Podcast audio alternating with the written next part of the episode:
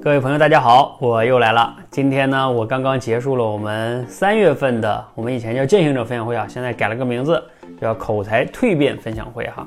我们今天邀请了八位同学来分享自己口才蜕变的故事啊。第一位同学呢，就给我们带来了惊喜，他叫朱成鹏同学。什么样的惊喜呢？大家可以看一下图哈。是，呃，我在通过这个口才机啊，就是慢慢的建立起了自己的自信，慢慢重新拾起了自己自信啊。所以说我只能用我的行动。去表达这一个观点，所以说我也希望，呃，大家理解。好，那我就先是开始讲我的那个了。嗯，其实，呃，我今天啊经历了很多事情，呃，我先想分享一下我经历的一个事情，就是我一看都惊喜了，因为我过去这五六年啊，每个月都做这个践行者分享会。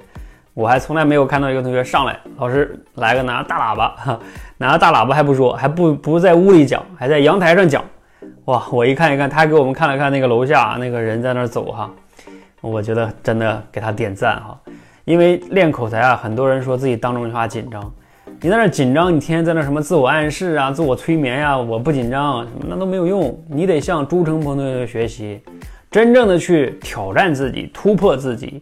这个在心理学上是有依据的，就是叫暴露训练啊，你去不断的脱敏啊，你慢慢就敏感了。你你你这种场合你都你都讲了，你说再开个会发个言，那都不是小 case 吗？所以不紧张是怎么练出来？就是这么练出来的。我们在社群中专门有心理素质这一关。当然哈，你上来不要挑战这么难的啊，因为这个朱成同学他已经在这练了一个多月了。那你刚开始的时候，你先从最简单的开始，比如说能来我们直播间讲个小故事。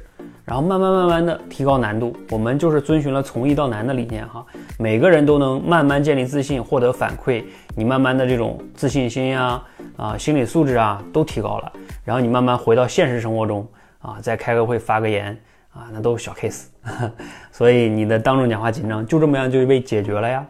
所以向朱成鹏同学学学习，想真正解决紧张问题，通过行动啊，慢慢的去改变，一步一步的，谁都可以，加油。